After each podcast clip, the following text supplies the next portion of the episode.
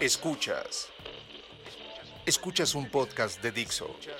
Escuchas el podcast de Moisés Polishuk.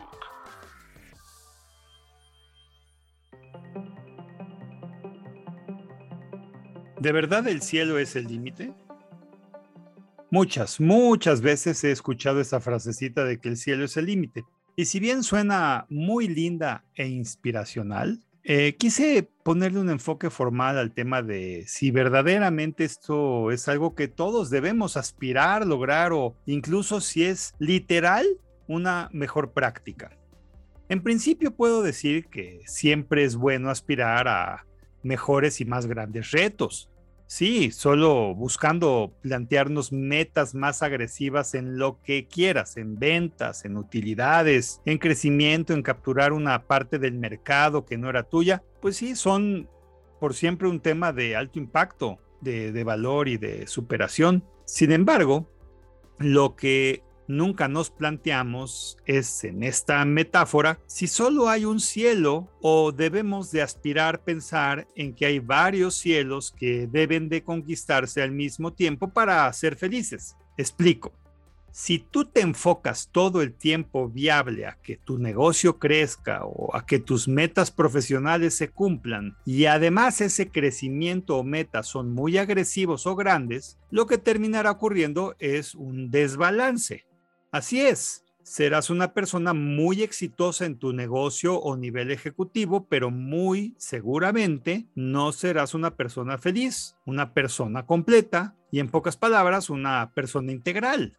Y digo esto porque si es eh, definitivamente muy frecuente que pierdas eh, eventos familiares o sociales, o tengas que comer comida rápida o porquerías por hacer todo eso rápido, o no hay posibilidades de hacer alguna actividad recreativa ajena al trabajo, o incluso algo de ejercicio para procurar tu propia salud, entonces sí estoy de acuerdo en que el cielo será tu límite, pues serás una persona que ya no vive y ahí estarás, en el cielo. Y puede que esa, entre comillas, ida al cielo sea no planeada.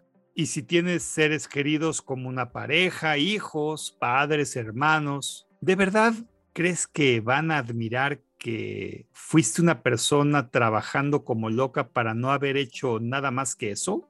¿Crees que lo que valorarán de ti es cuánto lograste o ganaste o más bien los retos que abordaste pero no tuviste ningunos ratos y anécdotas que acompañaran su recuerdo mutuo?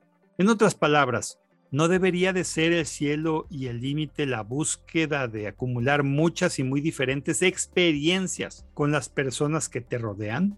Si te fueras hoy, lo que dirían tus mejores amistades, tus parientes más cercanos y tus colegas de trabajo, ¿te gusta? ¿Honrarían que acumulaste una gran riqueza o un nivel ejecutivo impresionante? ¿O más bien recordarían su vida mutua?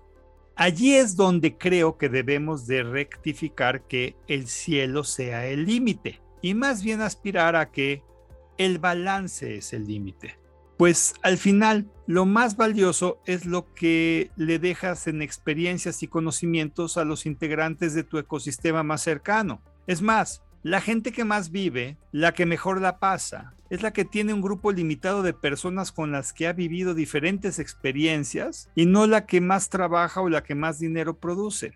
Entonces, la siguiente vez que se te antoje considerar que el cielo sea el límite, solo asegúrate que tus amistades, familiares y personas conocidas te ubiquen por lo que han vivido en conjunto y no por méritos meramente laborales, o resultados empresariales, o académicos, o profesionales. Y si quieres hacerlo más preciso, pensemos en datos duros respondiéndote tú mismo las siguientes preguntas. ¿Cuánto tiempo has estado con cada persona que te importa en el último mes? ¿Cuántas experiencias ajenas al trabajo has tenido diferentes en este último mes? ¿Cuánto tiempo has podido dedicar a actividades ajenas al trabajo en el último mes que además te gusten? ¿Cuánto tiempo has podido dormir en el último mes bien y o sin tener que usar un despertador que te corte el sueño? Ahora piensa en hacer los porcentajes. Una semana tiene 168 horas. Un mes, cuatro de estas, tiene 672.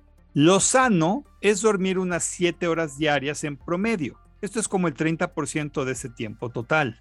Entonces nos queda un 70%. Lo, entre comillas, ideal es trabajar 40 horas a la semana. Esto sería un 25% del tiempo mensual aproximadamente.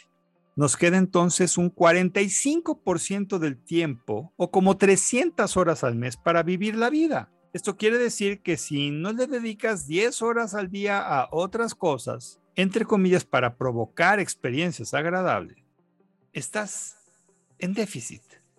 Y nadie duda que llegarás al cielo como límite. La pregunta es, ¿qué tan felizmente llegarás allí? Eso nadie te lo dice. Pero yo agregaría esa frasecita que si el cielo es el límite, claro que lo es, toda vez que se llegue allí sanamente y con felicidad. Mira, la vida es más que el trabajo, no hay duda de que es parte de, pero eso no debe ser el límite.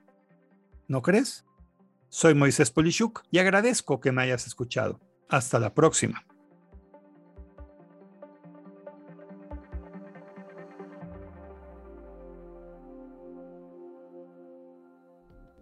Dixo presentó el podcast de Moisés Polishuk.